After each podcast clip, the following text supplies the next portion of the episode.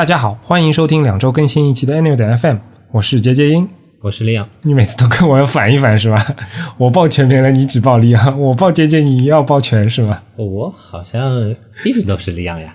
哦，好像是啊，我记错了，对不起。哎，你看我们我们这个固定的 opening 写到现在都没有念完过是吧？那我也念通顺过是吧？努力克制一下我的笑声啊。我们是一档在 iTunes Podcasts、网易云音乐、喜马拉雅 FM、荔枝 FM 以及其他泛用型播客客户端播出的设计、生活美学、数码科技相关的电台节目，欢迎关注。近期我们推出了付费会员计划，购买后你可自动获得 Anyway 点 Meetup 线下活动入场券一枚，以及加入我们的微信会员群与其他纪念品，并且可在官网获得我们特别为你设计的 X 轴功能，打开更加独特的播客收听体验。官网针对会员还将开放额外的相关试听内容，欢迎订阅，详情参见官网左侧链接。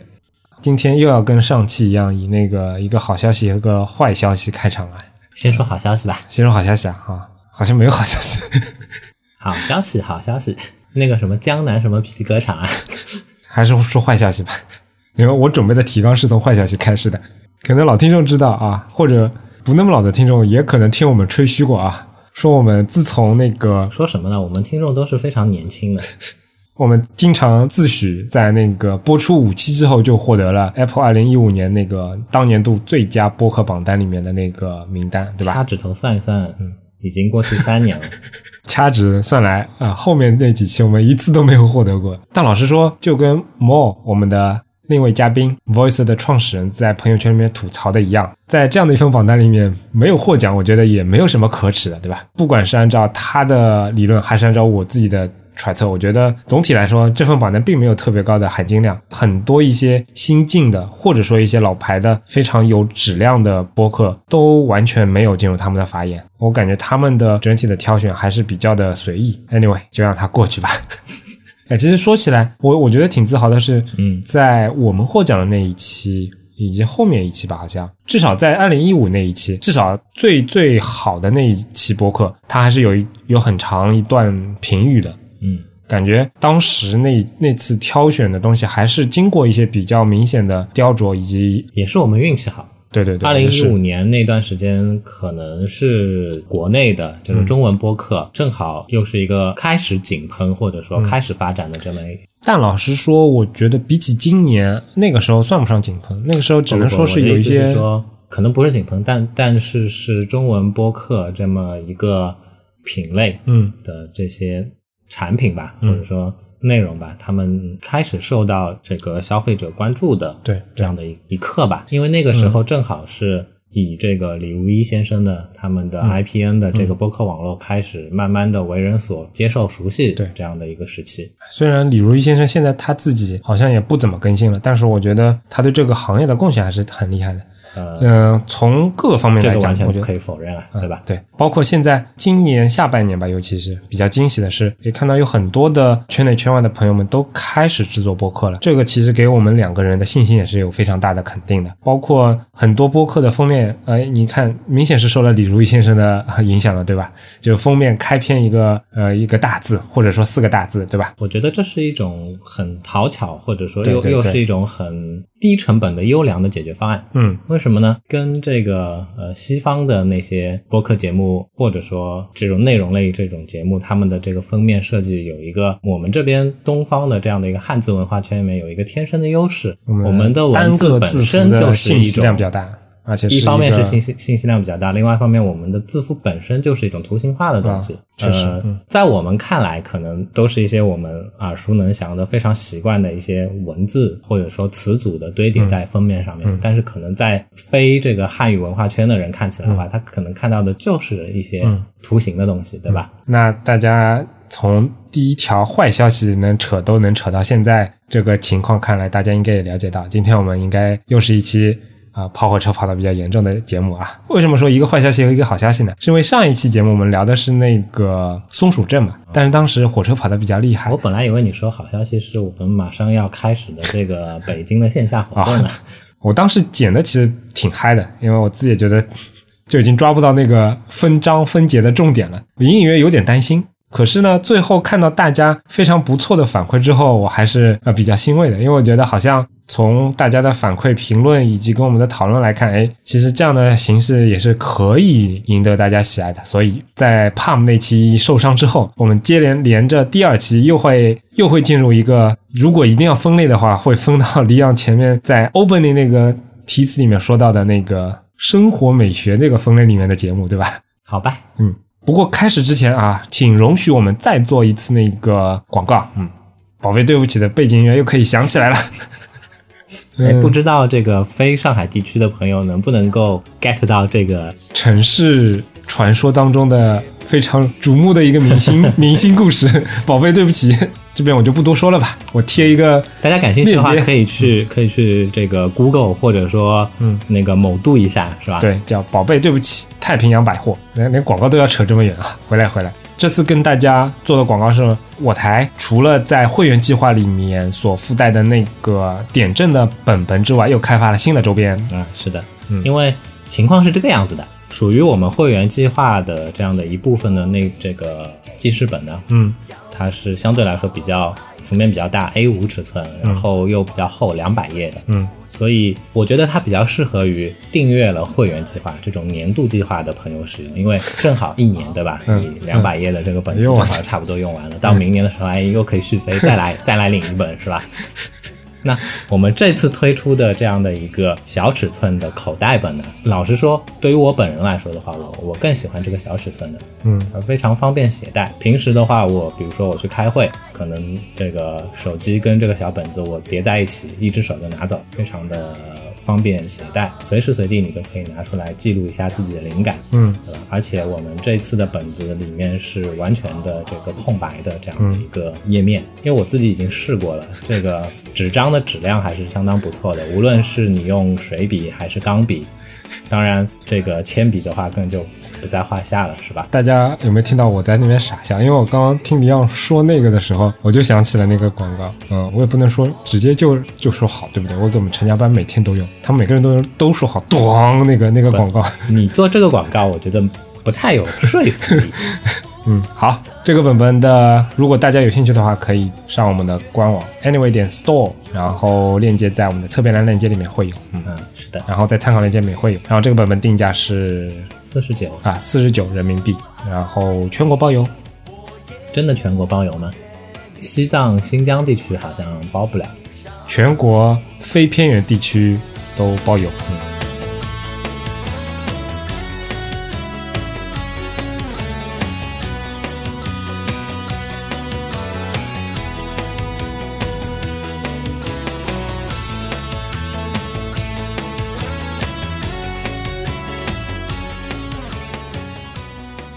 其实本期节目的节奏还是蛮快的，嗯，因为你看，呃，没有花多长时间，我们就进入正题了。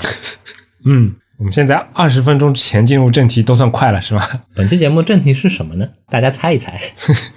其实不用猜，这个播出的时候标题上你就已经能够看到了嘛。我们是想聊一聊，呃，我们自己这个生活然后工作相关的一些。周围的一些小物件、小产品。其实啊，我觉得，如果我们 Anyway 团队强大一点，有一个商务地推人员的话，这一期节目可以整期都放宝贝。对不起，我跟你说，完全都是广告，对吧？全都是广告植入。我觉得会有这么一天的。我们一分钱都没有收到。这个耳机旁的这个潜在的广告主们，嗯，如果你们有意向的话，赶紧。跟我们联系啊？那为什么会要做这样一期节目呢？毕竟我们也不是那个杜潇，对吧？他有一个小家电群，对吧？嗯。其实我觉得那里面的讨论会更加专业一点。那个群好像比较专注于那种 IOT 设备啊，也是。嗯，那我们两个人为什么要做这样的一期节目呢？哎，我们是有一个用我们的实际行动，嗯，用我们的声音去 define 我们 opening 里面说到的这个生活美学相关的这样的一个条目。我们不是玩假的，对吧？就万一下次有广告主来了，我们直接丢一个参考链接过去就可以了，是吧？对。嗯，那说回来，为什么讲这期？是因为在上一期节目剪的时候，我发生了一件悲剧的事件。我的那个 BOSS 的那个耳机，那个陪伴了你多年的那个啊，陪伴了我多年的 QC 二五的耳机，对吧？其实我一直记记不清楚他们的编号，二五三零三五这种的，有三零吗？我不知道，反正就是整数的应该是那个入耳的那个耳小耳机，然后五结尾的应该都是那个头戴式的，对吧？就是包住耳朵，哎，包耳的那个。嗯。然后这个陪伴我多年的耳机，它的那个，它其实之前坏过一次，它的右耳发声单元坏过一次，然后当时修的人员跟我说，那一批次的右耳很容易坏。然后修完之后，其实呃应该用的是原厂的，我觉得质量没有什么太大的差别。虽然我是在第三方地方修的，修完之后，哎，其实说到这里，我要吐槽一下 BOSS，因为我去找 BOSS 的人，我一开始是想要找 BOSS 的人修的嘛，但是他们直接很很无情的跟我说，你这个不用修了，然后再去买一个新的吧。是过了保了吗？好像过保，好像过保了。反正他就跟我说，你就不要来这边修了，然后我们这边也不修。然后后来我是淘宝还是哪边找了一个第三方的。然后修完之后，我觉得质量还可以用到现在。但是上周的话是等于是他的那个海绵的耳塞那个掉下来了，那个好像是可以替换。我已经买了替换了，还没替上去。但是对我来说，它还是有一些象征意义的嘛。因为我的耳机其实很少有老化坏掉的，一般都是被我暴力，比如说线扯坏啊什么的，或者说它的整个进水啊等等这种这种问题。但是像 BOSS 这款耳机，其实我的用。用的频度还不是非常的高，一般就是出差的时候用，以及剪节目的时候用，所以以这种低频率的使用的程度都能用坏，我觉得这个你的耳机的阵亡的这样的一个过程，嗯，跟我好像很不一样。你是怎么阵亡的？我的耳机一般阵亡的话就两种情况，嗯，一种情况就是被我家的猫把线咬烂了，嗯，另外一种的话就是莫名其妙的就没了，特别是那种就是。耳塞式的那种耳机，嗯，基本上可能买完买了过了一两年之后，你就找不到它了，嗯。啊，本着宝贝对不起的精神，对吧？我还是安利一下，因为可能现在这个时间段，其实大概我觉得现在应该是 QC 三五 Mark 二。你你功课比我做的足。我的意思是说，其实现在你去市面上看降噪耳机的品类还是非常丰富的啊。如果你要买这种就是包耳式的话，我比较推荐你买我们大法的索尼的那个，对，嗯，这个一千 X 的这个第三代耳机。嗯，但是因为我当时买那个 BOSS。的时候是在二零一五年初的时候，嗯，其实那个时候市面上可选的品类也不是特别的多，嗯，其实我买它是非常的非常的随性，我就是在美国出差的最后一天，嗯，然后还有一些美金花不掉，然后 BOSS 的这个耳机它的价格跟我手上剩余的美金价格几乎是一样的，然后我想我。可能很长时间也不会再去美国了，所以这个钱也不要浪费掉，我就把它我记得你使用这个耳机的这样的一个使用行为也是比较的、比较的这个特别一些的。我记得有一次你跟我说，好像你也并不是拿这个耳机主要来听音乐，而是比如说在飞机上面，然后对对对，就纯粹的作为一个耳塞在用。对，是的，是的。说老实话，我是一个对于这种小小电器啊，然后小小数码产品啊，其实买的不会特别贵的朋友。嗯。然后这一副耳机应该说比我买过的第二贵的耳机还要再贵一倍以上，所以我一开始是用的非常珍惜的。而且事实上给我的感觉，我平常工作的时候也不需要那么安静，但确实在飞机上面它的效果特别好，因为它基本上本来那些降噪的内容也就是降那些非常有规律的高频的这种声音。然后像飞机啊、火车这种就特别适合。哎，其实我到现在为止我没有戴过降噪耳机，或者说我没有在实际的生活当中去使用过降噪耳机。嗯，我很好奇，你戴上降噪耳机之后，如果又没有开启声音，当时你的耳朵听到的这样的一个环境是什么样子的？就是比较安静，比较安静，并不是说完全没有声音。不不是说完全没有声音，它降噪的幅度也没有到那个那个程度吧？嗯，那戴着降噪耳机的时候，在飞机上面，比如说遇到一些就是。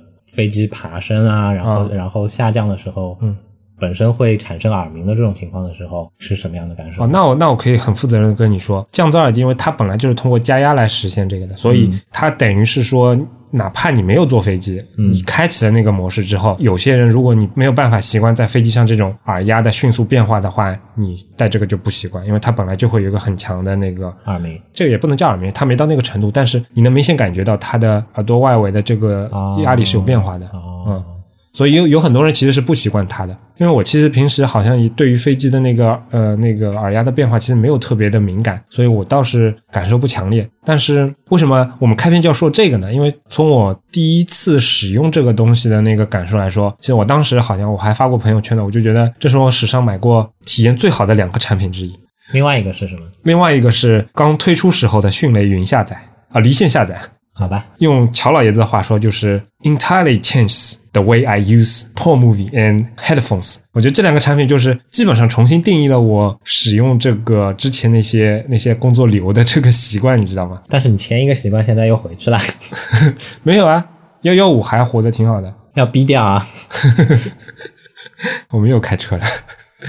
因为那一阵，二零一五年那阵好像出差挺多的。嗯，当我刚用上那个耳机的前几次，我好几次都完全不知道它飞机是什么时候起飞、什么时候降落的。我戴上耳机听上音乐之后，我基本上就睡着了。而且这个声音不能说完完全全的隔绝的外面的声音吧，但是引擎的那些声音对我的影响就非常非常的小了。尤其当在飞机上，反正我也不看东西，我可以把啊眼镜给拿下来之后，它的密闭性更好，之后它的那个降噪效果就非常的好嘛。所以我觉得这是这是我买过的比较，虽然它比较贵，但是它也是我买过比较值的产品之一了。嗯，但是 again，它不太适合所有人吧。一个是前面说的那个耳压的问题，另外一个我觉得它整体的音质，甚至说音效吧，我觉得非常的一般吧。对于有一些，比如说喜欢要低音比较重的，或者说喜欢追求高音质的，我觉得它不太合适。其实，在我们的节目里面，或者说我们两个在讨论这种就是声音类的产品的话，我觉得音质这个事情真的是，如果对这个东西非常的在意的朋友的话，你就可以忽略掉它，因为我们并不是这种声音的发烧友。对对对，是对这个东西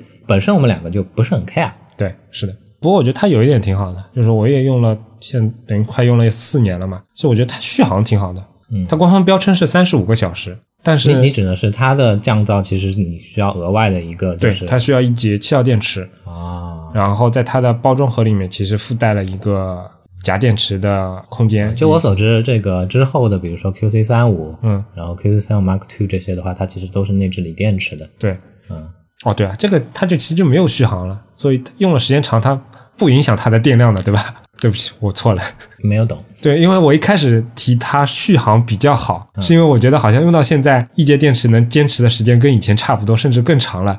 但后来想了，你这么一说，想了，我我犯傻了，因为它用的是电池的话，根本就不存在使用长续航会差的这个问题。对，你多带两节电池不就好了吗？其实用根本用不着，它标称三十五小时，但是我测下来其实都不止，它可以用更长的时间。那该我说了，好，你说吧。你说了一个包耳式的耳机，其实我也想推荐一个。刚才已经讲过了，如果你现在有这种购买降噪式的包耳式的耳机的需求的话，我非常建议你去买 Sony 的那个一千 X 的这个后续的第三代的产品，具体的型号我不记得了。但是呢，我本人并没有买。那我本人买的是这个 Sony 更早的那个不带降噪的那个 EA 系列的，嗯，EABT。当时为什么会买它不买那个降噪耳机呢？其实就跟之前有聊到的关于这个戴上降噪之后耳朵的这个感受，嗯，当时我会有一些小顾虑，所以我考虑再三的话，还是先不买带降噪的，因为，比如说相同的这个使用场景下面，在飞机上，嗯，我本身对这个引擎声啊，然后起飞降落时候的这些噪音啊，周围的这种死小孩的声音啊，它并不会影响我睡眠。我是那种能在嘈杂的环境里面，只要我想睡觉累了的话，我就能够睡着的人。嗯。而且同时，我在飞机上的话，我一般不睡觉。啊。啊，我非常享受在飞机上看书的这样的一个过程，两个多小时，没有人打扰你。其实我跟你其实习惯不一样，嗯，我会睡，嗯，但事实上我本来也是不 care 这些噪音的，就是我也是属于那种沾枕头就睡的，哪怕旁边是打呼噜的，哪怕是那个灯开的很亮，我也能秒睡的那种，嗯，但是我还是挺喜欢 BOSS 耳机的，好吧，很苍白无力的那个。那我说回这个 EABT 的这个耳机，当时是其实是我们的很早的一期的这个嘉宾沙伦同学他推荐给我的。我买了之后呢，也的确是不负我的期待。嗯，我非常喜欢这只耳机。嗯，它是我买的第一只蓝牙耳机，从根本上杜绝了我家的猫 这个咬断绳子的那个这样的一个可能性。与此同时，我非常认真的在这边就是告诉大家，我并不是那种就是。眼镜戴长了，眼镜角就会把耳朵弄疼的这样的一个体质，我不会发生这样的事。但是戴耳机的话，以前的那种就是夹住耳朵的那种形式的这种耳机的话，时间久了我的耳朵会非常疼。嗯，但是因为这只耳机它是完全包覆住你你的这个耳朵的，我试着我用 EABT，我持续听四个小时的音乐，也不太会有这样的这个耳朵这边会疼痛的这样的一个感受，最多就是脑子胀了。其实我还是挺容易被那这个弄疼的。嗯，QC 也没有解决这样的一个问题，但唯一好在的是它的皮很软。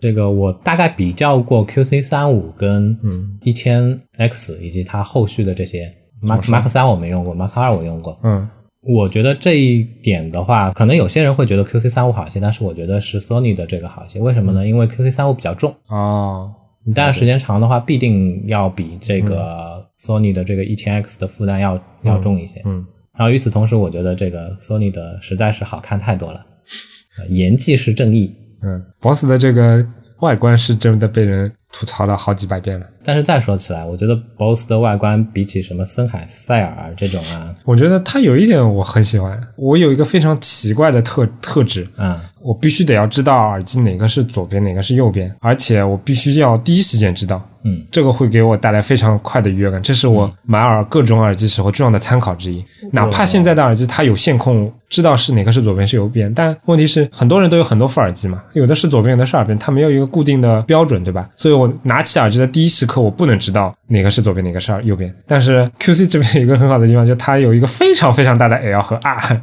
我觉得这点这点是让我非常爽的。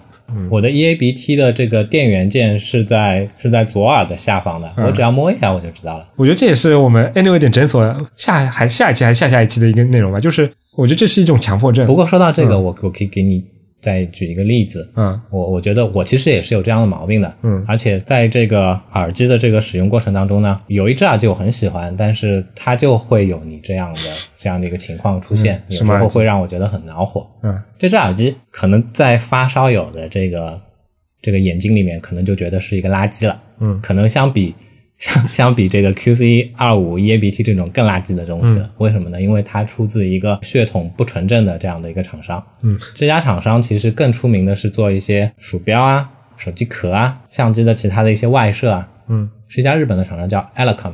嗯，没没有听过哎。但是 Elecom 在应该是二零一六年吧，嗯二零一六年的时候跟侍郎正宗合作出了一个生物振膜的耳机，我非常非常喜欢。这个非常非常喜欢包含了几层意思，一方面是它的外观是由侍郎正宗设计的，嗯侍郎正宗是谁呢？可能有些朋友年纪稍微长一些的，你一定会知道。如果年纪更加更加青春可爱一些的朋友的话，你们可能不了解。那我在此稍微的这个介绍一下，侍郎正宗是日本非常有名的这个科幻题材的漫画家，他的最有名的作品的话，《攻克机动队》哦，这个生活美学，生活美学。仙术超攻壳、苹果核战记，嗯每一个都是非常的赞。嗯这是我非常非常喜欢的漫画家，嗯他所设计的这款耳机的这个外观非常 match 这个《攻壳机动队》里面的这些这个赛博朋克的那种装饰物的这种感觉。你看，我们连小家电都能聊到赛博朋克，但是呢，问题就出现了。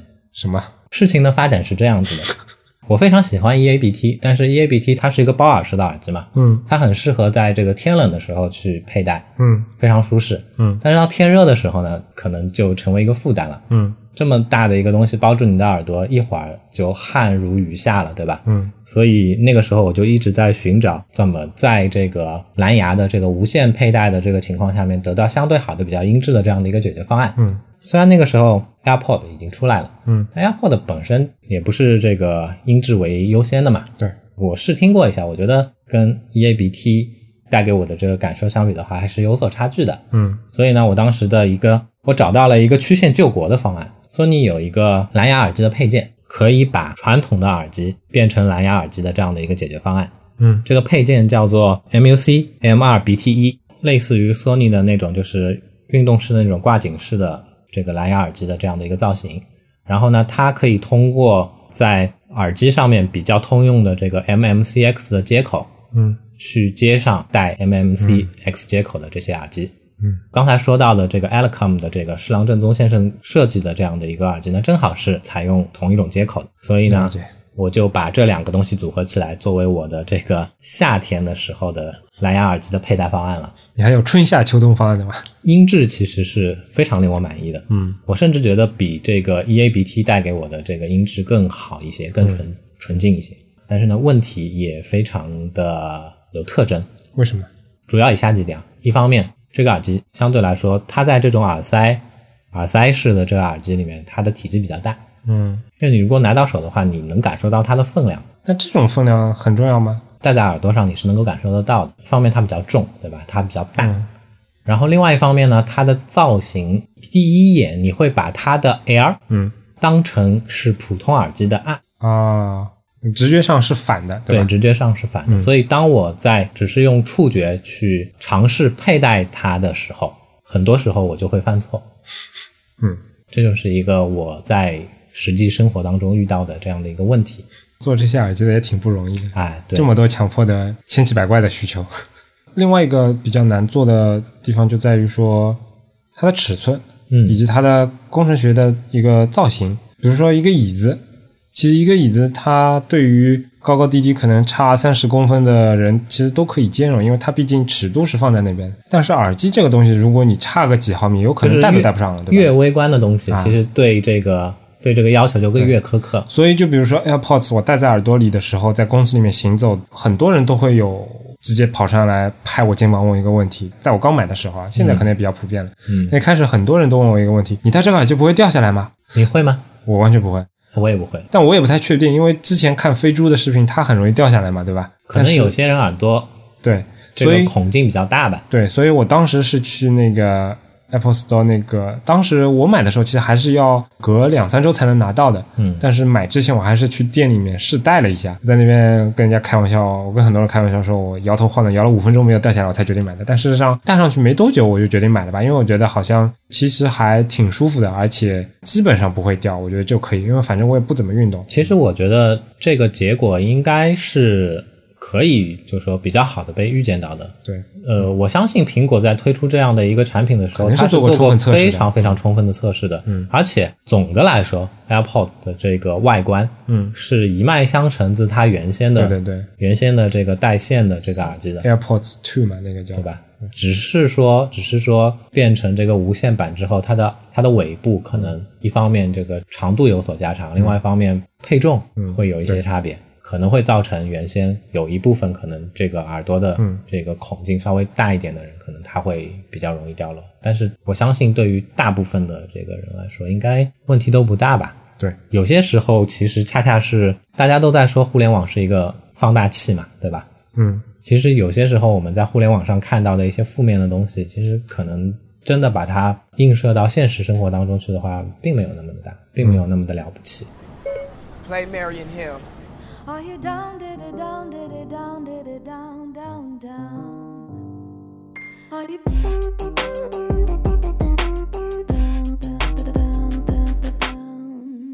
前面提到过，每个人其实对于这种很贴身的产品都有一些非常不一样的感受嘛。嗯，其实当时说到那个耳朵嘛，有很多人对那个东西敏感，有些人不敏感。嗯，然后我觉得我是一个有个地方很痛苦的地方，就是其实我对我的耳朵对这些不是很敏感，但是我的眼睛其实是非常敏感的啊。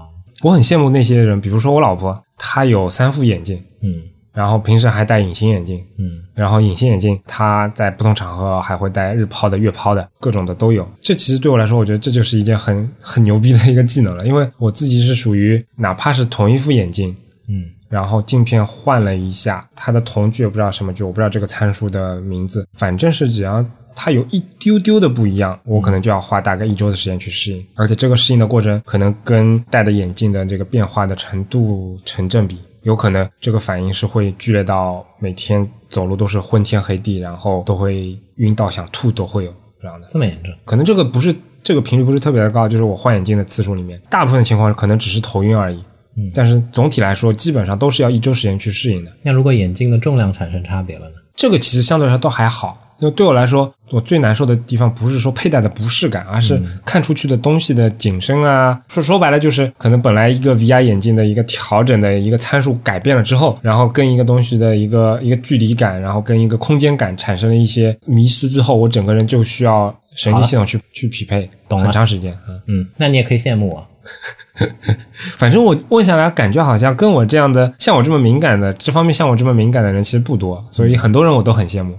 我现在这个床头柜里里面有五副眼镜，是我经常会这个切换着佩戴的。嗯，而且这五副眼镜里面呢，应该有两副的这个度数是跟其他是不一样的啊。你度数都不一样？哎，我不知道为什么前两年有一段时间我的度数上升了，嗯哼，但是后来又回来了，嗯，可能是年纪大了，对吧？跟老花眼这个中和了。其实这个应该是个误区吧，因为老花眼的形成机理跟近视眼并不是对对应的呀，跟近视眼对应的应该是远视眼呀。老花眼只是你眼睛调节不是远视吗？不是啊，老花眼只是你眼睛调节焦平面的这个肌肉的松弛了，或者说它老化了，导致它对焦起来就比较慢了啊。就简单来说就是对焦行程比较长。哎，对，然后对焦这个环你要转好多圈才能才能前后调，然后但近视眼的话就是看不了，它这个镜头就完全失去对远远远焦的东西的能力，它只能对近没关系，微距啊这种嘛，对吧？反正就算是以前的这个传说，如果是真的话，对我其实也是没有效的，嗯，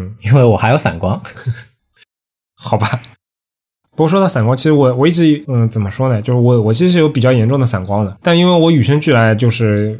近视也比较厉害嘛，嗯，不能叫与生俱来，但反正 anyway，其实我一直分不清楚散光到底是看出来是什么样的。就是你不戴眼镜，嗯哼，然后你看着你的手，嗯，你会看到你的手指周围还有一圈光晕一样的东西。但是，但是我觉得对于近视眼来说，看东西模糊本来不就是这种效果吗？不不不不不，你能用 Photoshop 里面的滤镜来跟我解释一下吗？呃。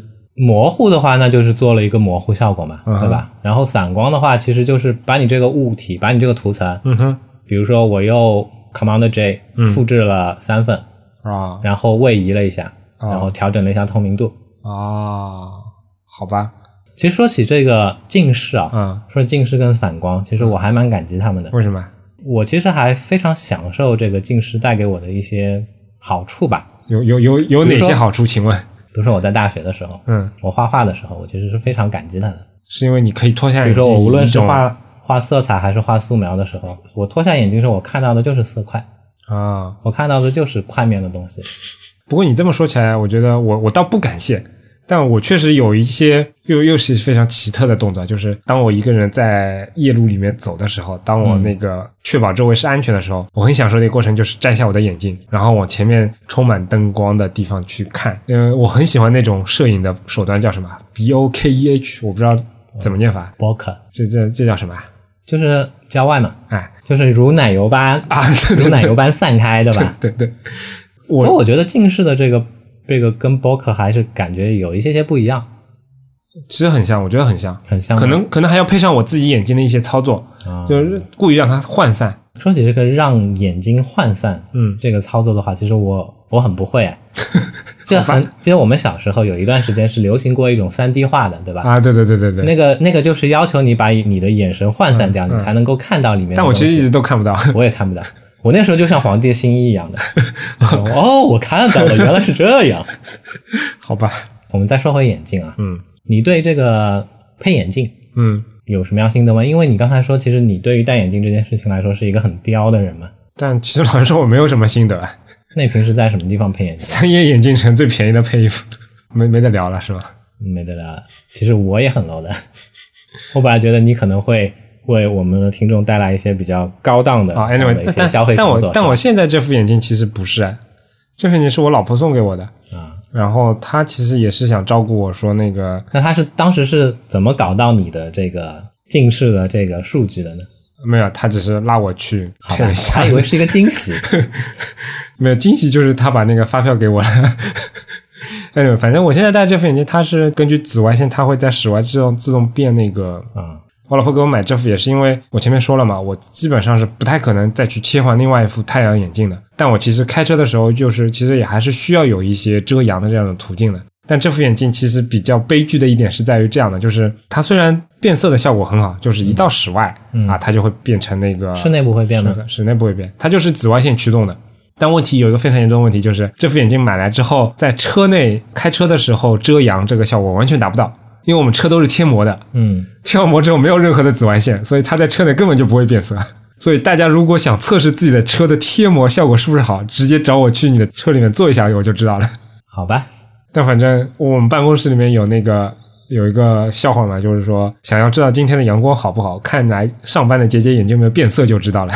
因为这副眼镜它其实变色变黑的速度很快，嗯，但是消退回去的速度其实是挺慢的。从室外走到室内，走到我的工位的时候，我的眼睛应该还没有变回来。那你不会对这个就是镜片的颜色，嗯，产生差异的这个过程产生一些不适感吗？这倒不会，因为本来我对颜色的差异就没有这么的敏感。另外一方面就是它的变化其实哪怕快，也不是说瞬间的变化，所以它你的眼睛是有一个适应慢慢适应过程的。嗯嗯，好吧，我们我完全没有这种这种感受，因为我从来没有戴过类似的这样的东西。嗯，说到太阳镜的话，的确，我自从戴了眼镜之后，我就再也没有戴过太阳镜。这还有一些那种贴片的嘛，其实也可以。贴片很不方便啊，对，是的，嗯，对，反正啊，这就是我跟我这副从来没有在车内产生过效果的太阳眼镜的故事。刚才一直都在围绕着我们的这个头部在做一些相关的这样的一些产品的这个讨论，对吧？对，我们还是把这个关注点继续留在头部啊。众所周知，众所周知啊，姐姐有一个光头，但不那么光的光头，对吧？啊，不那么纯粹。嗯，而且很多朋友问我为什么不索性剃掉算了，对吧？我只是一直觉得我的头型不太好看，所以一直也没有去选择把它给完全给剃掉。所以我还是有理发的需求的。嗯，老师我一直不太清楚，比如说像像我们以前前老板 David Jason 那种光头，他需要经常打理吗？要，哦，要，因为每天都会出油的嘛。不是不是，我指的不是说那种打理，而是说他这种头发是需要一直去剃的吗？应该也是需要的，就是一直需要用那个湿的那种那种。刮胡刀一直去刮吗？我我觉得是有必要，就像你胡子一样的嘛。你胡子早上剃完，然后晚上……那其实我觉得打理的难度其实要求挺高，因为我其实有时候偷懒的时候，我也不会每天都剃剃胡子。嗯嗯，好吧。我们一会儿会说剃须刀的是吧？所以我们放到一起说吧。放到一起说吧。先把胡子事情放到后面说吧。啊，行。那我们先聊一聊关于跟头跟头发有关的东西，对吧？好。那关于你的这个理发的需求，你是怎么解决的呢？其实开始我就是随便找那个最便宜的店，嗯，让他帮我刨一个圆寸。我跟你差不多，但是我后来发现一件事情，什么事情？即便是最便宜的街边的那种理发店，妈的也开始有总监了。不过其实我在那边有一个非常厚道的社区理发店，嗯，叫社区理发店是因为你也可以想象出，就是不会带货的那种，是吧？对，而且他非常的好，就是呃，你不说话，他也不说话。但是你有时候去问他的话，他也会跟你说话，而且非常屌。就是一般我这种头皮，对吧？上去人家就说：“哎呀，你们要先生，你这个头发掉头发比较厉害啊，要要不要那个保养一下头皮啊什么的？”我们店里面那个那个理发师非常的好，他会跟你说：“啊，你这个头皮打理也没有什么用。”然后他还会问我：“你用什么样的洗发水？”然后他说：“啊，你你不能用这种洗发水，因为你洗发水说白了很大部分是洗头发的，但你这个都没什么头发了，你其实用洗发水。”对你不好，因为那些东西说到底，那些东西都是有很多保养头皮的成分。但是对你来说，你最重要的是深层的清洁你的头皮。所以对你来说，你就用肥皂，都用这种去污力非常强的这种肥皂这种东西。另外一个东西就是，你每天洗澡的时候时间要长，冲淋冲个二十分钟，把那个头上那些油脂什么。冲软，然后之后再用深层的那种清洁的东西去清洁啊，这个这种话说出来，我就觉得就对他非常有信任感，你知道吗？就是他根本不推销自己的东西，他也不在乎推销自己的东西，但他就是想要传授一些他的一些经验给你，经常在他那边理发嘛。但是你为什么背叛他了呢？因为他那边拆迁了，所以我后来自己买了个飞利浦的那个剃头的那个东西。这里要纠正一下，是吗？应该叫理发器，不叫剃头器啊。对不起，对不起，对不起。剃头跟理发，我觉得应该是两回事。哦，对，剃头是不是应该像以前那种，就是满清的遗啊？对对对，就是其实就是帮你刮头皮的那个那个步骤。嗯，当我周围的世界还能接触到这种东西的时候，我还没有脱发的困扰。当我有脱发困扰可以尝试这种的时候，好像现在也找不到那种了。说回理发器吧，嗯嗯，我跟你差不多，嗯，不能叫差不多吧？你的头发是理没的，我的头发是秃没的。没有没有，我我说我对于理发这件事情的态度跟你差不多。嗯，一方面我是很讨厌那些理发店的总监们，对吧？他们会从各种各样的角度，然后用各种各样的话术推销各种各样的我根本就不需要的东西。嗯，但老实说，我觉得我对这种其实非常的免疫。我也我跟你一样，我完全免疫。但是我非常讨厌在这个场景下面，他不好好给我干活，然后还要跟你说话，对吧？啊，跟我去搞这种东西。这个可能就跟我刚才提到其他的那些场景下面，我其实对这种周围嘈杂的这种环境是没有没有什么特别反感的这样的一个一个情绪，但是在理发店里面，我真的是受不了。嗯，所以呢，基于这个原因，我也自己买了一个理发器。其实我这个理发器是在北京工作的时候买的啊，因为你知道北京那边理发更贵吗？他妈的这些总监身价比上海高多了，随随便便一个小区边上的这个看起来就不怎么样的理发店，嗯。男生进去可能就八十块钱一个套，哇塞！所以我那个理发器的价钱可能也就够他在那边剪个三趟。然而我那个东西用到现在已经用了五年了吧？哦，本早就赚回来了，是吧？对呀，都开始帮我赚利息了。作为理财产品的话，我觉得它非常的称职。嗯，但是哎，这些东西好像跟女生这个就是关系不是太大了，对吧？接下来的剃须刀就有吗？难道？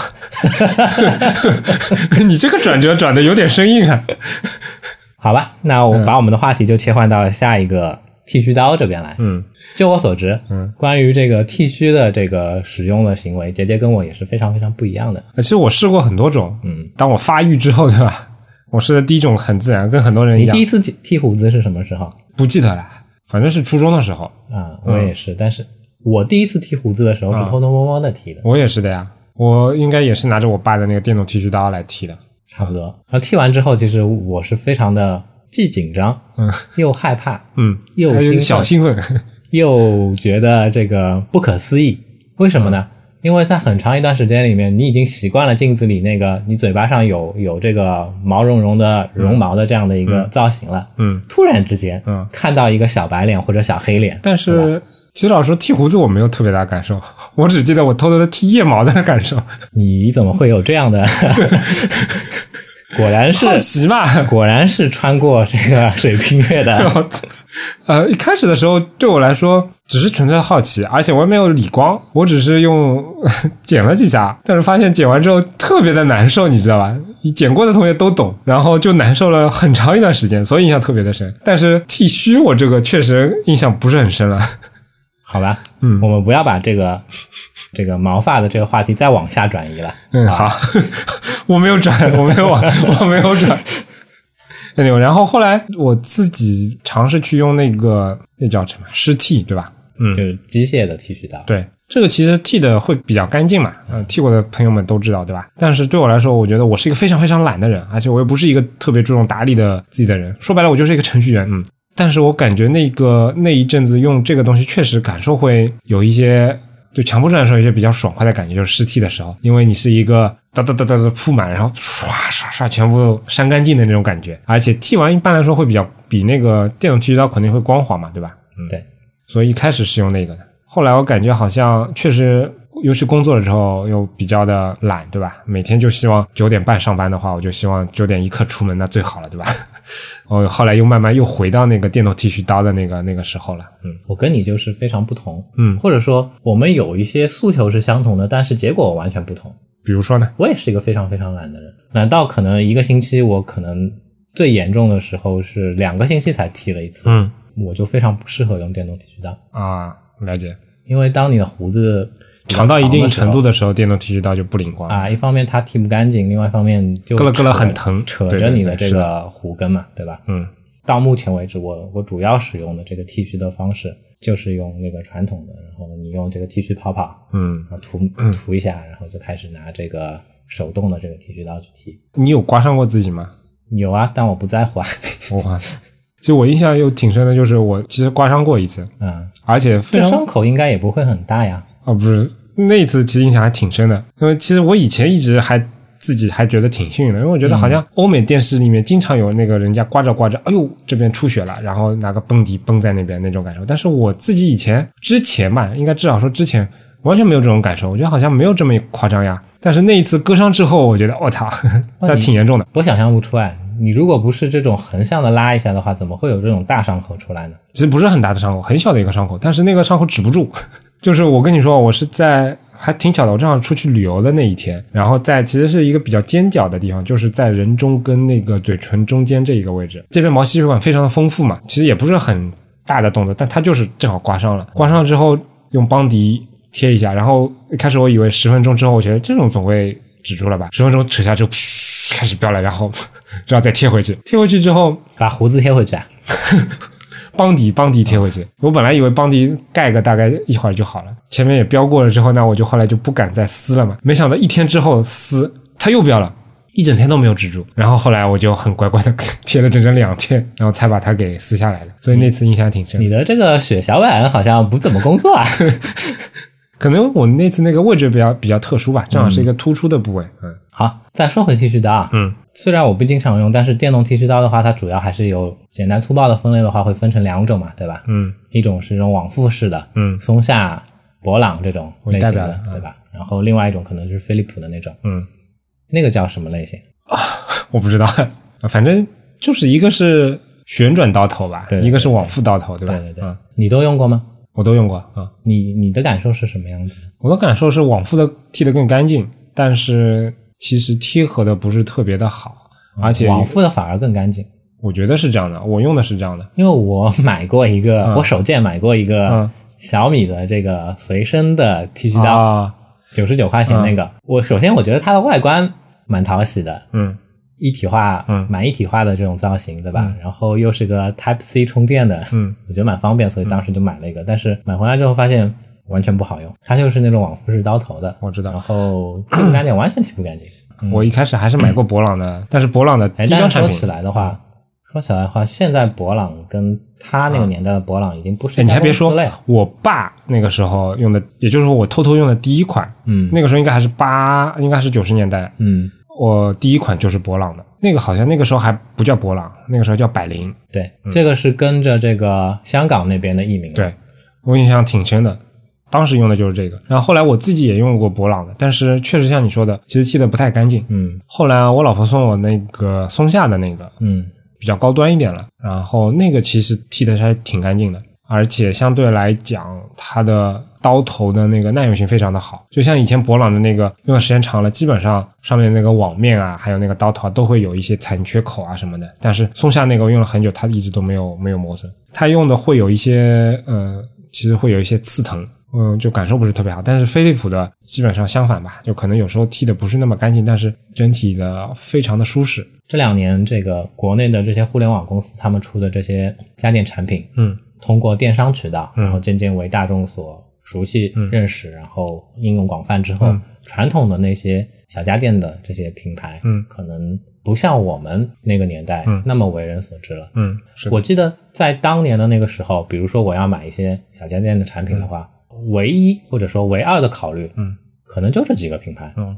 对吧？飞利浦、松下，好一点的买索尼。嗯，anyway，假如还有女听众听到现在的话啊，为了鼓励大家那个这么坚持，反正我们就给大家一小段非常主观的 tips 吧。如果你要送东西给你的男朋友或者老公，其实剃须刀我觉得也是个不错的选择。但是，如果你的老公没有什么特别的爱好的话，嗯，对，所以对面对这种就是直男型，没有什么没有无懈可击的这种这种这种男性，呃，无论是这个老公、男朋友，或者说普通男性朋友的这样的一个角色的人的话，就送剃须刀，就是一个非常不错的这样的一个选项，但是不会错。但是请千万记住，不要挑战他的剃须习惯。就是他用的是那种什么形式的刀头，或者他是干剃还是湿剃，嗯请遵循他的那个选择。不然的话，对于一个用惯手动的，你去送了一个电动的，这就有可能有点像你买了一支曼秀雷敦唇膏当做口红送给他是一个道理。所以就是在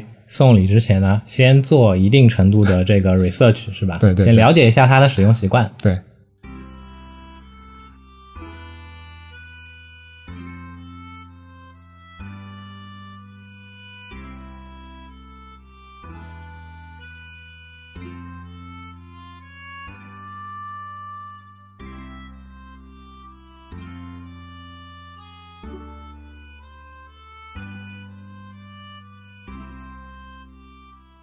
应利昂的要求，对吧？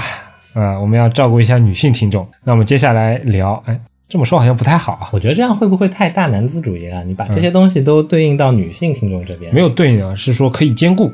我觉得其实可能在当今社会上面的话，很多男性也是非常适用这些东西。对对对，anyway，这个都是男女通吃的。我们想聊一聊那个厨房用的那些电器。你会进厨房吗？我会啊，你进厨房是泡咖啡这也叫进厨房啊，对啊，这客厅里也能完成了吧？哎、可以，但是我家是放在厨房里的嘛。好吧，这么说起来，我也会进厨房。嗯，我会去厨房的冰箱里面打开，然后去拿里面的冰可乐。啊，可以。反正有一个东西一直是在我家装修的时候，其实我老婆也非常的坚持她的意见，就是她不想要那个洗碗机。嗯，但是这个东西确实在我做装修调研的时候，觉得这是一个非常口碑两极分化的东西。我以前跟你的老婆的感受很相似，嗯我觉得洗碗机洗不干净，嗯但是呢，现在我渐渐的这个想法被一百八十度的调转了。嗯我觉得我当初装修的时候没有去弄一个洗碗机是非常错误的决定。嗯，我倾向于这样认为，但是我也不敢在这边说。因为我看了很多攻略，然后包括说它好以及说它不好，嗯，以及一些更科学的一些分析。我觉得，呃，虽然我家里现在一直都没有装啊，但是总体来说，我觉得这应该还是一个不错的东西。我觉得发明洗碗机的这个人实在太天才了。对对对，更让我觉得 有点遗憾的是，比如说我老婆觉得我们家这个洗，呃，她觉得那个洗不干净啊什么这些问题，其实对我来说根本没有这个困扰，因为我们家装修完的四年多里面，基本上没有下过油锅什么的，仅有的油锅，比如说也就是用不粘锅来煎个荷包蛋啊，然后烤一下那个鲜肉月饼啊什么这种东西，就相对来说不会很脏。那说起来，这个我们家厨房的这个利用率还高一点还比你高一点点呢。我们有时候自己还会去在这个家里面做做火锅什么的。我们家那个小朋友生出来之前，有些时候周末时候，我跟我老婆比较闲的时候，还是会下一点厨房。但是有了孩子之后，基本上就没有在那个做过什么东西了。嗯，所以我觉得，其实这种情况应该是挺适合洗碗机的。对于手工洗来说，其实它上面一些细菌啊什么的，角角落落反而会洗不干净嘛，对吧？其实我倒不担心洗不干净了，我就是觉得手工洗碗实在太累了。像我家因为碗数也不是很多，所以说老实话，手工洗我也不会很累。好吧，我洗一个碗都觉得累。然后还有一个与之相反的，就是我家装了，但是我一直特别不喜欢的一个东西嗯，——软水机。这么高，听都没听说过。嗯，哦，听是听说过的，有很多人都反映说上海的水比较硬。上海水还硬啊！嗯，北京的水，北方的水比上海的比南方水要硬多了。我听过很多人说起过上海的水很硬，但是其实软或者硬对我来说，这个影响也非常非常的小。首先因为我不喝水，嗯就它也并不是完全给你喝的，硬或者软是从哪一个指标？就它里面的一些重金属离子的比例，我不知道化学名称是不是这么说，但反正就是里面的一些锰啊、钙啊这种这种东西。举个例子啊，就是我家小朋友他那个喝奶啊，然后他的餐具啊等等这种东西需要消毒嘛，然后消毒柜一般家用的消毒柜分两种嘛，一种就是紫外线的消毒，另外一种就是高温消毒。嗯那比较便宜的高温消毒就是我家用的那种，嗯说白了，它就是在一个容器放所有你要消毒的东西的下面，有一个很小的水槽，然后去电热的把它给烧开，烧成那个蒸汽，然后蒸汽散发上去之后，加温那个你的那些餐具然后，来起到消毒的作用。最底下那个水槽，说白了，它就是要把它烧到干为止的，所以非常明显的就是在看到一些残渣是吧？对，能看到很多的残渣。在一般的自来水你直接去烧的话，但是放到我家那个经过软水处理了之后，你会发现烧过几次之后一点点东西都没有。那些残渣的主要的成分就是一些钙啊，对，我前面就说这些金属的这些成分嘛，金属的氧化物或者这样的。然后所以说这个东西除了是给你喝啊什么的时候，另外一个非常重要的作用就是帮助你增加你的电器的使用寿命。因为比如说热水器啊，什么一些东西，在经过它的高温的烧灼啊什么之后，它很容易在一些管道啊以及一些滤网啊这些地方有一些那个残渣什么的。如果经过软水机处理之后，它这部分会好很多，所以它是能够延长你家用的那个水处理设备的那些使用寿命的。这一方面，它的作用是值得肯定的。但是软水机这个东西，我家可能买的这个时间还比较早，就是它其实是一个从工业设备向家用设备转型的过程当中，所以它的控制面板、它的操作方式一点点都不像家用设备。家里来每次都要再操作一遍吗？不需要每次都操作一遍，但是如果你家里停电了之后，所有东西都重置了，那你这个设置过程你自己几乎都没有办法弄，因为它上面的参数啊什么东西你都看不懂，必须得要找专业的人员来设置。这样子的，嗯，而且第二点是，它的使用过程是需要往里面添加一些呃盐的。说白了，它的就是化学上就是用氯化钠里面的一些什么东西，然后盐水里面的东西把那个金属离子给置换出来。所以说它嗯需要非常频繁的往里面加巨量的那种盐，然后那个盐买的都是那种工业盐嘛，就是球状的那种盐，然后往里面倒进去，然后这个倒的过程呢非常的蛋疼，因为你加这个设备也不可能是放在外面，都是放在里面的。然后这个东东西因为它接了水的管道，所以它也不方便移动。然后每次往里面倒盐这个过程就很蛋疼，而且呢这个盐又很重。一般来说，不管是快递员背到你家门口，还是自己背到家门口，这都是非常蛋疼的一件事情。其实它最最不爽的一点对我来说就是软化过的水之后，它是其实是油腻腻的，就是是吧？嗯，因为它还有一个好处就是说，可以减少你的肥皂啊、清洁用剂啊这种东西的用量。你只要用一点点就可以了，嗯，就能起到很好的效果。但是一个坏处就是洗的时候，尤其是洗澡的时候，就感觉浑身都洗不干净，因为它会让你的全身感觉就像油腻腻一样的。然后这种感觉我我特别的不喜欢。哎，说起这个，嗯，你爱用沐浴露吗？我这个爱用啊，怎么了？我就非常讨厌用沐浴露。为什么？因为沐浴露洗完就是油腻腻的。你是直接往身上，你直接往身上搓的吗？不啊，那应该不会这么油滑腻腻啊。我对这个还蛮，就是感受可能比较敏感是吧？对，所以我到现在为止用肥皂，对，可以的，舒肤佳。好吧，那我觉得软水机这种东西如果装在你家里，你肯定要崩溃的。也不一定啊，因为我根本就不会怎么接触到它。你洗澡会接触啊？我有我有肥皂。不是我的意思，你只要你水冲下来，它就会那样呀。哦，不是说你用肥皂还是用沐浴露呀？嗯，好吧，嗯不看无所谓，反正我不会装这个东西的。反正我觉得这个东西，我可以给大家一个提示嘛，就是如果你家里没有装过这个的话，呃，可以有这样的一个感受。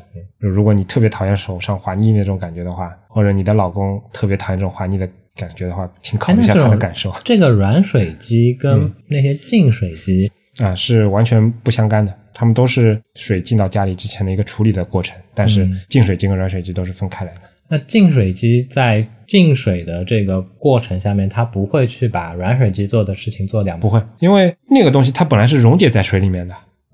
就是那前面说的那些金属那些东西，它都是溶解在水里面的，所以它不是金属颗粒。一种是化学，一种是物理。哎，对对对对，你说的非常的好。那为什么做净水机的这些厂商不把软水的功能做进去呢？因为软水这个化学反应它过程非常的慢呀，没那么方便去做的嘛。净水的东西很多东西都是通过非常直白的物理的那种滤网来滤的嘛，这个过程其实非常的简单呀。好，再说起这个厨房里的东西是吧？虽然我我说我平时我们家这个厨房也利用率比较。比较差，嗯，但是呢，我还是会用它的，嗯啊，我买了一个小米的电饭煲，我觉得这个东西是个是一个极大的改善了我的生活质量的东西。为什么呢？我在某些情况下面是还是一个比较典型的这个上海小市民，我喜欢早上的时候这个掐了上海人泡饭哦。特别是这个，比如说我我在外地，你接触不到这个东西，然后然后隔了很长时间之后，就会非常想念这个上海的早餐，上海的这种饮食习惯。嗯。P e s 们呢，这个跟大家稍微的这个解释一下，嗯，它不是粥，它是在隔夜饭里面加一些水，不一定是隔夜饭，反正就是冷掉的饭，嗯，然后你再用热水把它泡开，嗯，哎，跟日本的茶泡饭其实比较类似。茶泡饭是用茶啊，我们就是用白开水，我们是用白开水泡开，然后泡开之后呢，因为是已经冷掉的饭，配上热水之后，它每一个这个米粒就是粒粒分明的这种状态。然后怎么说怎么形容呢？软硬适中。入口的时候能够感受到米粒一颗嗖嗖嗖嗖嗖嗖进入你的嘴里面这种感受，这种感受很奇妙。我我我本人是非常喜欢的。然后同时这个时候你再你再配一些小酱菜啊，然后一些咸蛋。我我最喜欢配咸蛋，咸蛋啊这些东西的话，我觉得这个可能营养上面跟那种跟跟那种营养早餐是不能比，对吧？但对于一个上海人来说，我觉得家的味道。如果每天早上能够有这样的一份东西吃完之后去上班的话，那那可能这个感受真的是非常的好。嗯，以前的时候没有买小米电饭煲的时候，其实我这个怀念我只能我只能把它放到比如说周末时候回我妈妈家的时候才能吃到。然后现在有这个东西的话很方便，我就晚上。放两勺米进去，然后精煮一个小时，就让它放在那边放着，然后第二天早上起来，然后盛一勺饭，嗯，倒一点热水就可以吃了，嗯，然后特别是小米电饭煲煮出来的饭，我觉得真的很不错，嗯，它本身煮完的那个饭就是粒粒分明的。哎，我以前其实对米饭这个东西并没有特别的感知啊，嗯，我并不会觉得这碗饭特别好吃，那碗饭很一般怎么样，嗯，但是自从跟跟你去过日本之后，嗯。然后每一次到日本去，在餐厅里面，我都会 我都会非常这个强调的，就是要点一碗米饭吃，因为我发现他们那边的米饭真的是好吃，嗯，对吧？那个动画片里面那种，或者说日本的那些那些影视剧里面那种抱着一大碗白饭，什么东西都没有，就这么干吃的这种场景，我以前觉得是很不可思议的，嗯，但是当我自己吃完之后，我真的觉得日本的米饭真的是可以这么吃的，很好吃。我举这个例子是想说明说，小米的现在这个电饭煲煮出来的这种这个这个米饭的这个质量，会让我联想到我在日本吃的这些米饭。欢迎下次来我家尝试一下我家那个电饭煲的那个味道，跟你家的小米再对比一下。好啊，没问题。不过老实说，这个东西我没什么发言权，因为我家电饭煲虽然我也用，嗯，但是因为我自己当家之前，我也没有什么特别的感受，说这个东西跟用其他电饭煲煮出来什么不一样。在此之前，我其实我我们家也买过几个不同的品牌的电饭煲，比如说什么美的这种的，嗯，我也不觉得它难吃，嗯，但是呢，我当时是感受不到这种好吃的这种感觉的。了 解了解。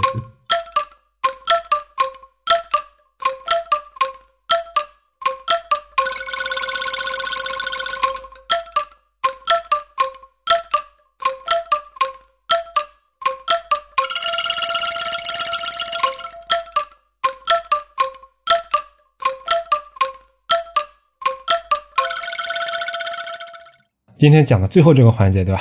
我跟利昂上次讨论了挺久的啊。这样，我觉得这个其实每个人的家庭确实在大的方面我们就不说了，我们小的方面一些生活习惯确实是差别非常大的，所以每家人的需求肯定也是不一样的。对。然后我当时就跟李昂在聊那个家里面那个扫地擦灰嘛，对吧？嗯嗯。其实我之前是纯手动的，我扫地跟那个擦灰都是纯手动的。然后在双十一的时候，我才第一次买了那个扫地机器人跟戴森。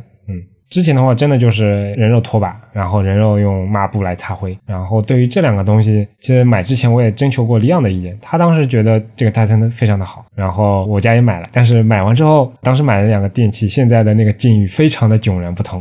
我想先解释一下这个，我当时安利你戴森吸尘器的这样的一个原因。我其实当初在买吸尘器这个时间段呢，我也考虑过要不要就是弄一个这个扫地机器人。嗯，但是呢。那个时候我调研下来的这个结果就是扫地机器人可能不太适合我家。一方面是因为这个大家都知道，扫地机器人无论它采用哪种技术，它都需要去通过一些方式先去扫描你家里面的所有的大致的这样的一个范围，绘制出你家的这个平面之后。然后它会设计清扫的路线，但是在这个清洁的过程当中呢，如果遇到一些障碍物的话，嗯，可能就嗝屁了，嗯，可能现在高级一点的带互联网功能的这个扫地机器人，你可能在还可以在远程帮助它一下，但是我当年调研的时候其实还不带这种功能的，嗯，所以我就会非常担心，因为我家角角落落的地方其实还蛮多的，然后与此同时呢，我家还。我家那个时候有不止一只猫，三只猫，嗯，所以说我觉得他们会对它下手的，这个是比较重要的因素吧。最后还是就是综合起来，我就没有考虑扫地机器人。嗯，当时呢其实是买了一个比较传统的飞利浦的吸尘器啊，结果就是买来之后用了两三次之后就提不起精神去用它，然后我就发现戴森非常的好，为什么呢？因为就直观的对比之前的那个，它有什么好处？一方面是这个清洁的。这个结果非常好，结果啊，它吸尘的这个这个效果很好。嗯，另外一方面就是它的这种操作模式，嗯，它是无线的嘛，对吧？对，充电是无线的，嗯，方便嘛。我是一个这么懒的人，了解，这么方便的东西才能促使我去使用它。嗯，老实说啊，嗯，老实说，我们家这个打扫的事情，嗯，其实我承担的非常的少。啊啊，我属于那种就是想到了，嗯，可能就去扫一扫，或者说我老婆不在家。实在脏的看不下去，连我自己都看不下去了，我我会去打扫一下。这样的了解，嗯，在这个前提下面的话，戴森这个东西还是能够能够让我去有使用的欲望。哎，对，嗯，那我说我家情况吧。好呀，我前面说了，那个我家基本上之前是纯手动的，呃，随着我家那个家庭发展状况，对吧？这个使用的频度是不一样的。房子越买越大，不是不是不是，房子没变过，我指的是刚开始刚结婚的时候比较闲。那个时候我每天拖地，擦灰一个礼拜擦擦一次，平均下来一周花在这个东西上面时间有四个小时，嗯，三四个小时。但是你也懂的，就是人是有惰性的，嗯。然后后来慢慢的时间就少了，然后一直到孩子出生之后啊，这个时间就骤减了，可能拖地跟擦灰都是一个礼拜擦一次的。那相对来讲，因为我家我跟我老婆也不是每天住在那边，然后带孩子的时候不是住在自己家的，所以总体来说也不是也不会特别的脏。基本上这个频率也 OK，但是呢，总体来说还是会花一点时间的，因为这个擦灰啊、扫地啊什么的。但是最近就是前面说了嘛，双十一的时候买了那个扫地机器人之后，哎，我觉得这个机器人给我的满意度是非常高的。就像你前面说的那些问题嘛，我觉得现在很多都已经解决的很好了。然后他在探测这个路径啊，然后探测这个障碍物啊，以及看到障碍物之后，他要想办法去尽量的在不卡住的情况下去扫满它周围所有的东西的这方面，我觉得做的非常的好啊。说一下，我买的是那个就小米机器人的那个供应商他们自己品牌的那个那个石头机器人，嗯呃，唯一不满意的地方是说它是其实自带那个拖地那个功能的嘛，嗯，但它的那个拖地还是比较原始的。它说白了就是在机器的后部装了一个水小水箱，水箱下面有一块抹抹布。然后这块抹布会慢慢的引水出来嘛？但是拖地它自己其实自己说明书里面也写的就是扫地，其实你尽管在那个没有人的时候使用它都没有关系。但拖地的功能它不建议你在家里没有人的时时候使用，是因为总体来说它的拖地还不是特别的成熟。比如说它碰巧在一个地方跑的时间比较长了，那有可能这一部分地方就特别的湿，然后它可能就效果不太它的好。嗯我比较好奇啊，像现在这种互联网品牌的这个扫地机器人，嗯。他们会有 OTA 升级吗？有有，我我家那个前天还是昨天晚上刚提提示了一下，嗯，它是有这种功能的，而且好像它现在通过各种控制端都可以去做这个操作，比如说有些什么米家的、阿里云啊什么的，都很多都可以。反正我家就基本上有一个地方它会卡住，嗯，然后那个地方也是因为我们家那个电视柜的造型特别的奇特，然后在那边设置一个。嗯，虚拟墙之后，其他地方它都胜任的非常的好，然后包括一两厘米的这种台阶，它也能上，所以这款产品对我来说，我觉得满意度是非常非常高的。我记得以前有一个笑话嘛，什么笑话？就是应该不是个笑话，是我在推特上面看到的。嗯，几年前国内的话，其实对于这个扫地机器人有一个相对来说，至少在这个品类下面受众还非常多的这样的一个社群，嗯，或者说论坛，嗯。当时呢，如果你需要买这个扫地机器人相关的产品的话，嗯，那你去看这个论坛里面的相关帖子，或者说自己发个帖子问问人啊什么的，可能都会给到你一个比较好的这样的一个反馈。但是自从小米生态链的这个扫地机器人都不是你这代啊，是前一代的那个发布了之后呢，那个论坛被关掉了。为什么呢？为什么？因为自从发布了之后，只要有人在论坛上问。我应该买什么类型的扫地机器人的时候，答案只有一个，嗯，你就去买小米的那个就行了。所以就这个论坛就没有它存在的必要了。好吧，刚刚装的时候还挺好奇的，我就一直在跟着它的那个寻址的路径。我觉得它的寻址的方式或者说探路的方式有非常的多，而且虽然有些死板，但整体来说基本上我满意度非常的高。我觉得。不过它的那个声音其实还是有一点响的，所以基本上还是在没有人家里人不在家的时候去使用会更好。它噪音跟吸尘器相比呢？最大模式可能跟吸尘器差不多，应该其实某种角度来讲，它就是一个吸尘机，要把地上的灰扬起来之后把它给吸起来。我觉得就是这样的。然后，呃，说到那个戴森，对我我买的应该是你后面那一代吧？我反正买的是 V 十那个。啊，我是 V 六 Animal。哦，我买了戴森之后，其实老实说，哎，我主要是拿它用它来吸灰的。嗯。擦灰的，但我觉得它其实并没有给我原来手工劳动的模式带来特别大的便利。那实在不行的话，我还有一个建议啊。嗯，什么建议？你可以换上它那个比较短的头，对吧？我我就是用比较短的头呀。那你听我说完。嗯嗯，这个换上它比较短的头，嗯，然后放到你的车上去啊，也是，反正就是这个便携是比传统的要好一点。嗯，但是我觉得它还是有点沉，我一只手肯定拿不下来。如果是以擦灰为目的的话，我觉得这个重量刚好啊。单手的话，因为我指的擦灰不是指地上的灰哦，好的，这么精细啊 操作，嗯对，所以那个在用了两次之后，我又用回我那那块抹布了。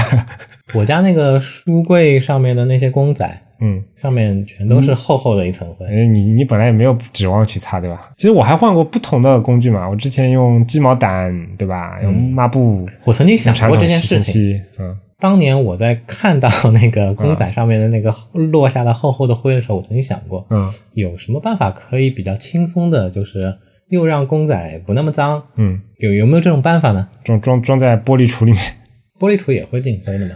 嗯，思来想去，没有办法。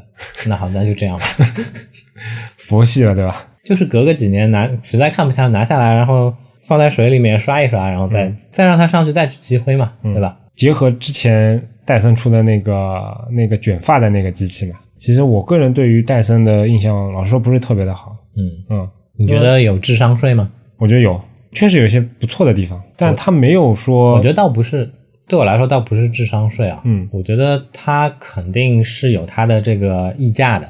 嗯，但是呢，它的溢价是由于它的这些就是这个技术上面的专利所形成的，是一种技术壁垒。嗯，包括像它那个就无风扇的那个电扇，嗯，呃，虽然从很多角度上它是一个很好的东西，比如说你家里有小朋友的话就不用担心这个东西了，对吧？但其实从很多人的使用反馈来说，其实都一般嘛，就是。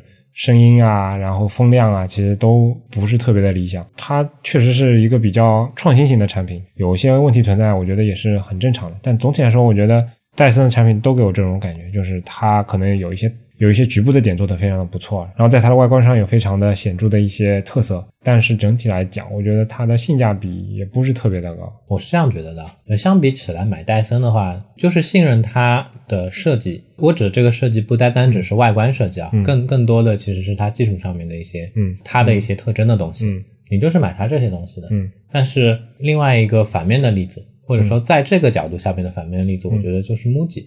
啊，怎么说？到现在为止，其实大家都还在趋之若鹜的在买 MUJI 的东西，对不对？嗯，对。其其实我说这样的话呢，我有时候也会比较迷信 MUJI 的东西。嗯，比如说它的一些相应来说还不是那么贵的，比如说衬衣啊，这个文具类的这些东西，我还是会选择买它们。但是，但是我自己的内心深处也是深深的觉得，我觉得 MU MUJI 的东西，嗯，它真的有一定的智商税的嫌疑，特别是在中国开的这个 MUJI 门店的这些东西。因为没有什么特别的，这个就像他自己的这个品牌描述一样，他的所有的产品其实都是普普通通的东西，无非就是它的特征就是无品牌，对吧？对，无品牌无无无特征，它卖的就是这个东西。但为什么为什么这些无品牌无特征的东西要在中国卖这么贵呢？嗯，我是非常不能理解的。嗯，啊，其实说到那个设计啊，我我也想再说回那个戴森啊，就从那个 O B，那是我们以前做打印机时候的一个词吧。其实翻译过来就是 out of box experience，就是就是那个初始化嘛，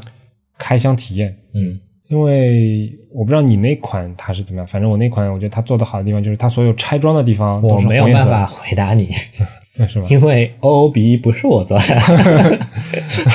嗯，好吧，我我我首先我的习惯，我属于那种不爱看说明书的人，嗯，就是什么东西拿来，哎，我就自己就直接就上手了，然后碰到有问题的地方，我就特别可能去看一下那个说明书。但是在戴森这个机器开的时候，我其实特别注意，一方面是因为我觉得它头特别的多，另外一方面就是说我本来。对它是怀有一些崇敬的感觉的，我觉得它的设计其实是有一些特色的，所以我想体验一下。它里面其实说明书也不少，但是这个过程当中有有失望，也有也有觉得不错的地方。我觉得不错的地方是说，虽然在设计上还是相对来说有一些细节比较多、比较繁复，但是整体来讲，它把所有拆装以及拆卸可以活动的那些需要按啊、需要拖啊、拉的地方，都用红颜色的部件去标示，就是在 ID 上面就是直接漆成了红颜色。这个给我的感觉其实就。挺不错的，我觉得也算是用户体验上的一个比较关注的你的一个地方吧。但我感觉也就到此为止了，接下来给我的体验都是非常不好的。比如说，我觉得它有了这个红颜色的做指示之后，我觉得它就太自信了。它的整体的一些拆装体验，有些部分其实并不是那么的一键顺滑的。然后它其实是有一个带两个不同方向的一个拆卸，就是一个是先拉，然后再推，这种类类似这样的。我现在记不清了，毕竟只用了两趟，对吧？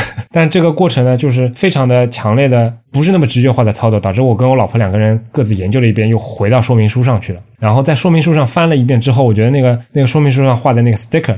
就就我们以前惠普在打印机上贴的那个贴纸嘛，只是你怎么操作那个 sticker，我觉得画的非常的不直觉化，基本上犯了一些我觉得我可能我们以前去给老板审稿的时候会会被打回来一些例子，就是他阴面阳面也没有画出来啊，导致你也根本他那个机器的外形你也想象得出来嘛，对吧？那么伸头给你来一张东西的话，你根本分不清楚哪个是上面哪个是下面，然后他在那边一二三四。自以为四个操作都画下来，但事实上一二三四那四个图里面既没有方向键，然后也没有说很明确的标识说哪个是上面，哪个是下面，哪个是正面，哪个是反面，导致我这四个图看下来一点信息量都没有。我最后还是在百度里面搜了一下这个东西是怎么拆的，我才确认啊，应该是先这个再那个那个操作。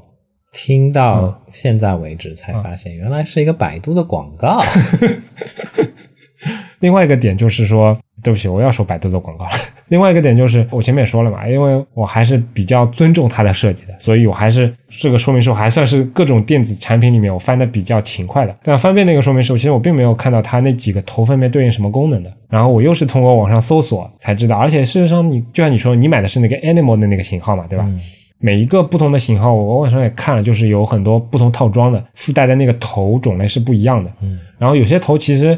不能说长得差不多吧，但至少我没有办法一眼就区分清楚它是用什么。有些头，比如说特别窄的、比较长的那种头，一看就知道就是吸夹缝里面那种东西嘛。但剩下那些头也是网上查了才知道，有些比如说是适应说吸那个毛毯啊，有些是吸那个硬地板啊。但是也有可能是他的故意的为之啊，就是因为他的那些头，网上那些说法也不一嘛。可能有些头它也并不是说限定你说一定只能用在这个地方，你自己去用的一种摸索的过程，也是一种也是体验的一部分吧。但我总觉得这个不太好，对我一上手来说，我是有点有一点懵逼的。可能是因为他给你的选项太多了，对吧？对对对，叫你买零食，你买个低档一点头就少了呀。好吧，其实说起这个，我也想举一个例子，因为我我完全没有看过它的说明书。上次好像也跟你简单的提过一句，我家这个戴森的话，其实它的设计初衷其实是希望你把它的这个就是充电装置是挂墙的。对，嗯。但是我们家我到现在为止都懒得打洞，所以也没挂墙，只是靠在墙上。嗯，问题就来了，有一次我老婆不在家，我想把它拿起来，然后做一遍 这个清洁的这样的一个工作，然后我就发现我怎么样都没有办法把它从这个就是充电的充电器这边把它把它解开。嗯，我不知道这个充电器怎么打开，上下摸索了大概有个三四分钟的样子，才找到它的这个就是打开这个充电机构的这个。这个结构是什么样子的？嗯，所以我可以理解你刚才提到的，比如说它的一些呃拆卸的过程，哎，拆卸上面的这样的一个比较不直观的这样的一个特征吧。嗯，但是总体来说的话，我觉得我也可以理解了，并不是为它洗掉。我觉得这种就是吸尘器这种这种产品的话，你就是一个长时间使用的东西，然后用过一次之后也就知道了啊。你从不熟悉到熟悉的过程。走完这个过程之后，接下来的话其实就对这部分我是同意的。我只是觉得他的那个说明书，就网上有个笑话嘛，呃，一个说明一个电器产品上面有四个按钮画着四个图标，然后那份说明书上面就是把那个四个图标放大，但是旁边没有任任何文字的注释，只是把这个四个图标给放大。戴森的那个说明书给我感觉就是这样的，他非常的自信，觉得你应该能一二三四这四个步骤就操作下来，所以他也没有画仔细。可能给给他做 sticker 的。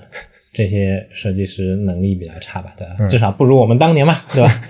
另一个角度啊，就像你刚才提到过的，我觉得他从这个就是产品外观上面，嗯，他从这个呃 CMF 的角度开始，其实就已经有一些考虑的，是一个比较关注这种就是。从这个使用行为或者说功能出发的话，嗯，在 CMF 的这个层面上面就已经在做一些相应的相应的设计工作了。看过一些其他的不同类型的产品，嗯，但是有些装卸比较复杂的这些东西，我觉得它其实是完全是有提升空间的。比如说我家那个儿童座椅、安全座椅，嗯，它的装卸过程肯定要比那个更复杂，因为它它要适应汽车不同的卡口，嗯，然后它有安全的考虑，而且它有不同的触点。所以它的操作明显要比那个戴森会要复杂一点，嗯，当然也有可能就是因为它更复杂一点，所以它在这方面做的会更好一些。比如说它在醒目的位置，你每次如果你要拆装的话，第一个去看的那个地方，它就旁边贴一个 sticker，然后 sticker 旁边还有一个二维码，你一扫之后就是一个在线的视频教你怎么弄，就这样的一个过程给我感觉就非常的好嘛。说起这个的话，嗯，那我稍微把话题岔开一些啊，嗯，你期不期待戴森出的电动车？嗯。或者说，你想象过戴森的电动车上市的话会是个什么样子吗？我我脑袋开始想象那种配色的东西用在汽车上的那种感觉了。老实说，但老实说，我没有特别的期待。我总是有这么一个一个非常模糊的想象啊。嗯，我觉得他们会跟这个美国的那些科技公司给出的解决方案非常不一样。嗯，其实老实说，我不知道在节目里面有没有讲过，我是非常不喜欢特斯拉的啊。我忘了有没有讲过，反正你跟我肯定讲过。我非常尊重或者说有一定程度的尊敬这个特斯拉这家公司，伊隆马斯克先生，嗯，以及他做的这所有的这些事情，无论是无论是特斯拉还是那个 Space X 的这些公司，我觉得他做的事情都非常的伟大，而且做成了，对，做成了，嗯，我觉得这点非常重要。但是特斯拉从这个车设计的角度来讲，车，嗯，这个角度来说的话，完完全全跟我心目中的车。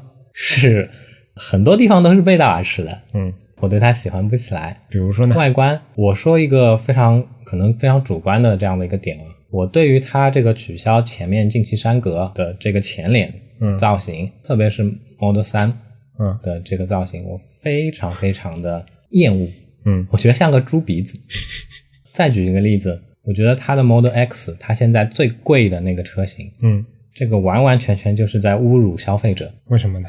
我觉得它的外观是完完全全在侮辱消费者，它就是把 Model S 拉伸了。现在家族脸的厂商哪个不是这么做的？这个这个不是家族脸啊！你去看大众的那些车，它虽然有你你们会说它是套娃，对吧？对。但是它每一款车，因为它的特征是吧？啊，因为它的这个这个体型的关系，它还是会去做相应的这个细节上面的设计的。嗯。那 Model X 跟 Model S 它们的这个变化的话，就是 X 在这个 Y 轴上面做了一个拉伸，我觉得就非常的拙劣。我实际其实没有开过特斯拉，对吧？我只只是去他的店里面试乘过一点点，可能这这方面更片面了。我觉得它的这个屏幕内的这个系统的交互设计，我觉得也是在有些地方其实是还不如传统的这个汽车的。嗯，所以我觉得特斯拉并不是我心目当中的那个电动车的解决方案。嗯。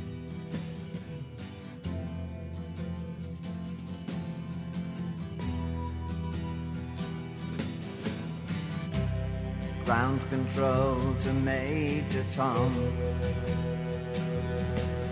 最后呢，再来一个免责声明吧。其实我们对这类产品的使用呢，也不是很深度，所以呢，在今天的这个节目里面讲到的一切关于这些相关产品的一些意见呢，完全就是我们的一些主观的感受。如果大家有不同的意见，或者说你对其他的一些东西也有一些相关的想法的话，不妨在我们的这个官网的留言区，或者说是其他的一些呃我们音频的投放渠道给我们留言。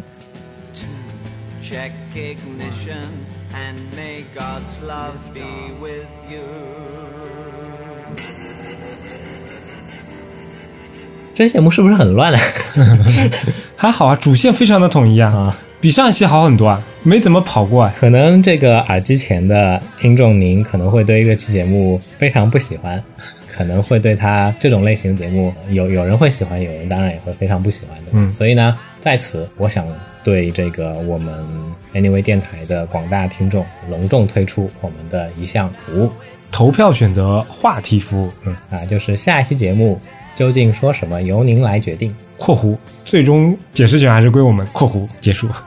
之前也提过嘛，我们这次官网的改版的一个重要目的就是让它拓展它的一个延展性。那这一次其实是一个非常好的一个机会。然后在首页的本来写语录的那个位置，会随机的出现，随机哦，随机哦，会随机的出现那个一个投票选项。然后在下一期或者包括下下一期的一些话题，就可以让大家来进行一个投票选择。嗯嗯。当然，这个投完之后会显示出那个大家的民意，对吧？我们也不能说完全按照这样的一个民意去进行我们节目的录制，但是我们会非常尊重这个投票出来的结果，然后作为我们下期节目到底要讲什么的非常重要的这样的一个参考。嗯，加这个功能，另外一个原因也是在于说，在上一期我们公布说我们 Palm 那期不会再有下集之后，其实有很多的都来反对，对吧？其实大家不要紧张，嗯。我说话算话，Palm 不会有第二期了，嗯，但是会有 WebOS 啊。行行行，你怎么说都是行。那就先感谢大家收听我们的节目。如果想要获得更好的收听体验，不妨尝试我台推出的付费会员计划，详情参见官网 Anyway 点 FM 反斜杠 Member M E M B E R。同时，每一期节目提及的相关内容都能在官网上找到。如果你需要联系我们，可以直接在官网 Anyway 点 FM 上留言，也能通过邮箱 Hello at Anyway 点 FM 来信。在微博、Twitter 上搜索 Anyway 点 FM 即可找到我们的官方账号，上面会不定期的发布一些即时消息，欢迎关注。同样，你也可以订阅我们的邮件组安妮微邮报，订阅地址详见官网侧边栏链接。我们努力的目标是让你的听觉更懂视觉。大家可以在各大泛用型播客客户端、网易云音乐。荔枝 FM、喜马拉雅 FM 上搜索 Anyway 点 FM 找到我们。两个礼拜之后再见。哎，等一等，哎这个我刚刚想到，本期节目应该还有一个后贴片广告。那什么广告？纯公益广告。这个由于业务发展需要，本台再次呼吁大家，如果可能的话，请帮忙继续在这个 iTunes 的 Podcast 这样的一个平台上面，呃，对我们的电台做这个。哎，这个叫什么来着？打分跟评论啊，review 是吧？嗯，因为这个行为可以帮助我们在 iTunes 的这样的一个生态下面能够更好的发展。嗯，所以先谢谢大家。对，感谢。嗯好，今天就到这里，拜拜，拜拜。